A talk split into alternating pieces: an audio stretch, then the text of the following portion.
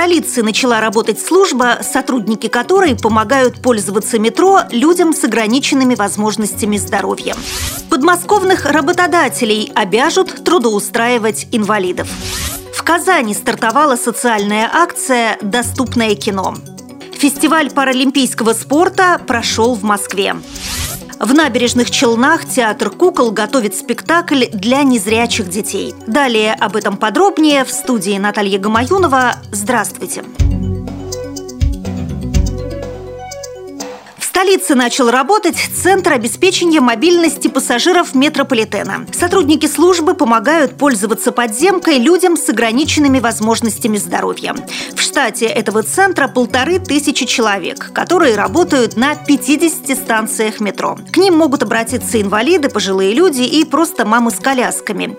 Им помогут сориентироваться и попасть на нужную станцию. Уже понятно, что новая служба весьма востребована. Планируется, что в будущем году году станций с инспекторами-помощниками станет вдвое больше.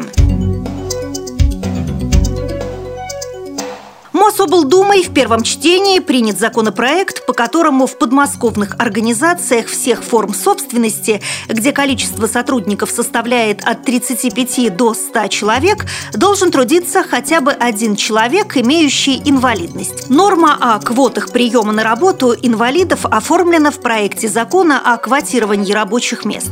Как сообщила председатель Комитета Московской областной думы по вопросам охраны здоровья, труда и социальной политики Галина Уткина, квота распространяется на все организации, которые работают и расположены на территории Подмосковья, включая индивидуальных предпринимателей. Данный закон позволит обеспечить лучшую социальную защиту инвалидов от растущей безработицы.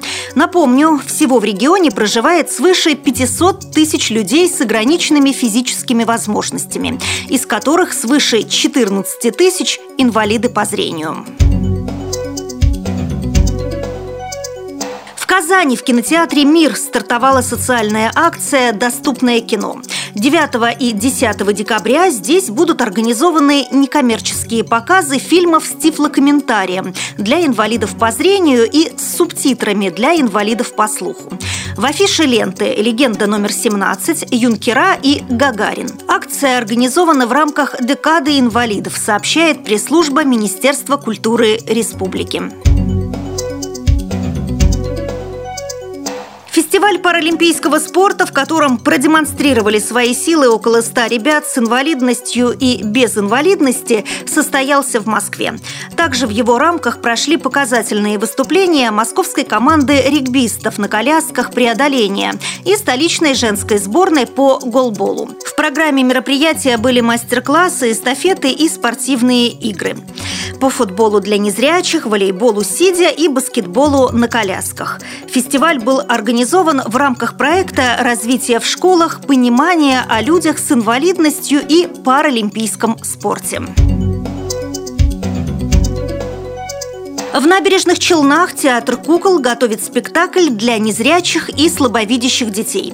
Премьерный показ запланирован на апрель. Отмечу, что в ноябре коллектив театра стал абсолютным победителем конкурса социальных и культурных проектов УАО «Ритек» и благотворительного фонда «Лукойл», представив проект, ориентированный на работу с незрячими и слабовидящими детьми. Высшую оценку жюри театр получил в номинации «Милосердие» с комплексом мероприятий мероприятий «Мир широко с закрытыми глазами».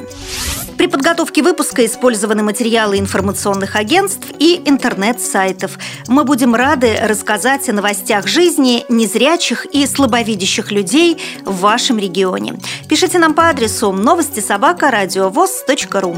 Всего доброго и до встречи!